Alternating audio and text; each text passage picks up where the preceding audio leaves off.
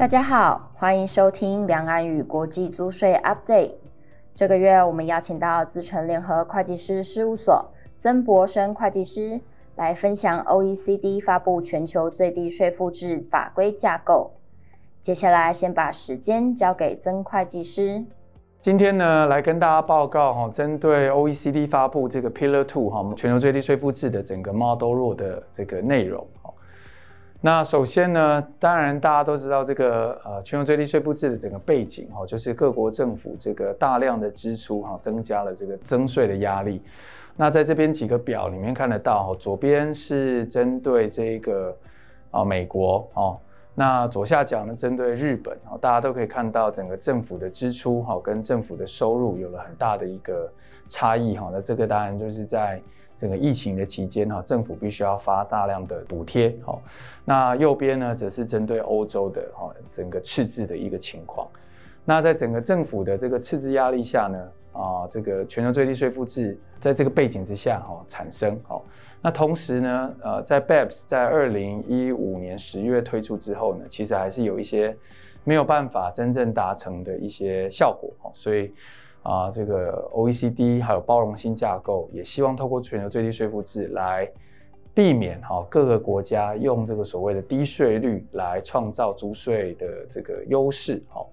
来整个破坏了这种市场的竞争，哈。那这边可以看得到啊，各个国家啊一些主要国家的一些税率，那里面像是这个匈牙利啦、爱尔兰然后新加坡啊、香港。都是大家比较会注意的这些比较低税率哈，透过租税优惠创造出优势的国家。那这个全球最低税负制之下呢，哈，对于这些国家也也会产生哈很多政策上的一些压力。过去的一些历史大家也清楚哈，那主要的变化就在二零二一年的啊七月还有十月呢，分别都有 G 团体还有包容性架构承诺要去推动这个 Pillar One 还有 Pillar Two 哦。那在去年哈，二零二一年的十二月呢，OECD 发布了啊这个啊 Pillar Two 的 Model Rule。那基本上呢，在今年哈，预计在过年之后吧，哈，那二月多的时候呢，会针对这个 Model Rule 啊再发布哈，比较一些细节的一些事例，好，那又称为 Commentary。那在今年的七月左右呢，就年中哈，预计会再发布所谓的 implementation 的 framework 哦，就整个执行的细节架构。那各国的啊政府呢，就要按照啊这个 model rule，还有这个 implementation framework 来制定法令啊，预计在二零二三年要启动哦这个 income inclusion rule。那另外一个补充规则 under tax payment rule 则预计在二零二四年啊会启动。好，那 Pillar Two 里面呢，几个主要规则包括 Income Inclusion Rule，包括 Under Tax Payment Rule。那呃，基本上最低的这个税率呢，定在十五 percent。那在这次的 Model Rule 里面，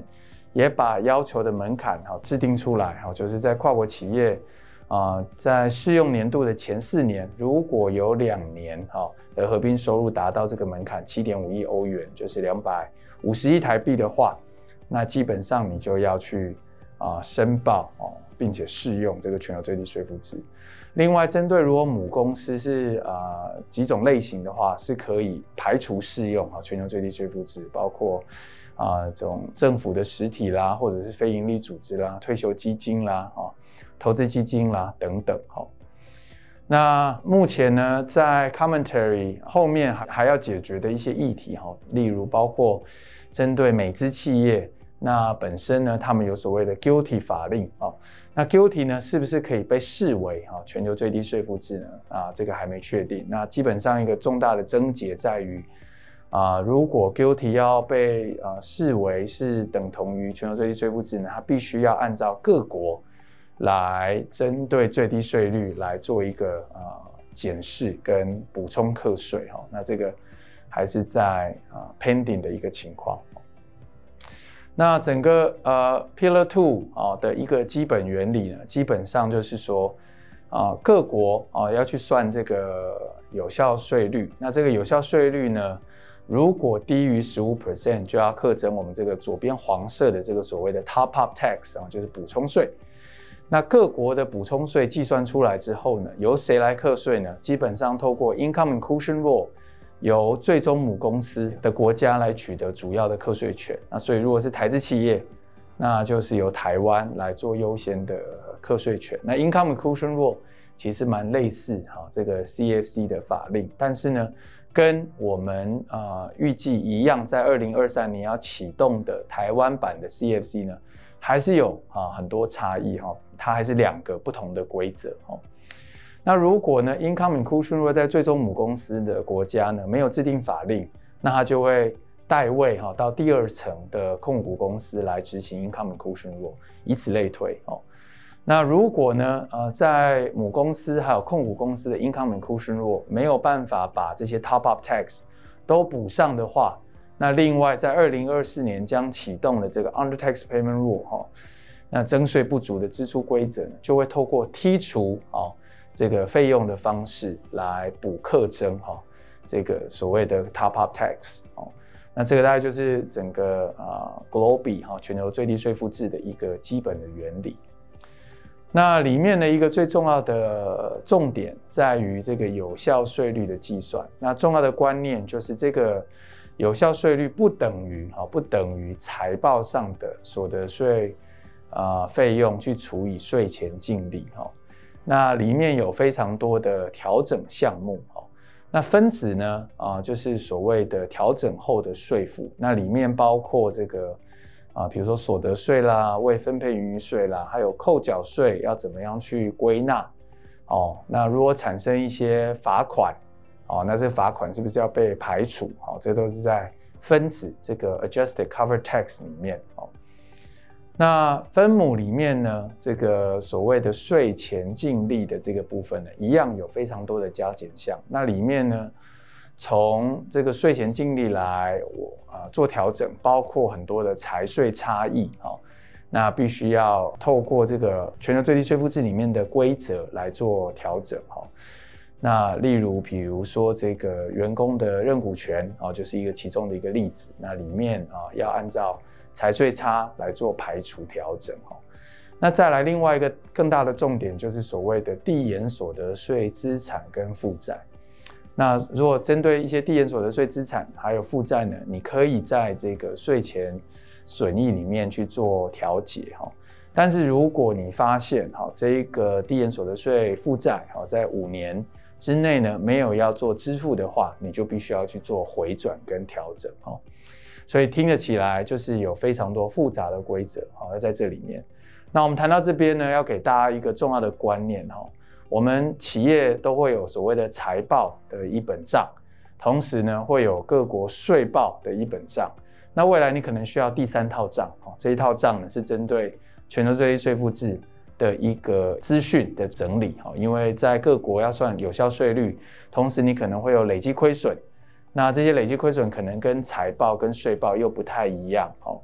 那你可能会要计算这个 top up tax 哦等等哦，所以这个其实对于企业在资讯的管理上面哈，整个系统的资源上面会是一个哈蛮重要的啊准备哦。好，下面呢我们把全球最低税负制哈的 model rule 里面一些重要的啊规则在这边做一些啊提醒哦。第一个大家重要的观念就是有效税率的计算呢，还有 top up tax 的计算呢，是按国家别来计算。所以，比如说我在大陆有三个公司，三个公司在大陆是合起来看哦，每个国家来算有效税率，然后接下来算出了补充税之后呢，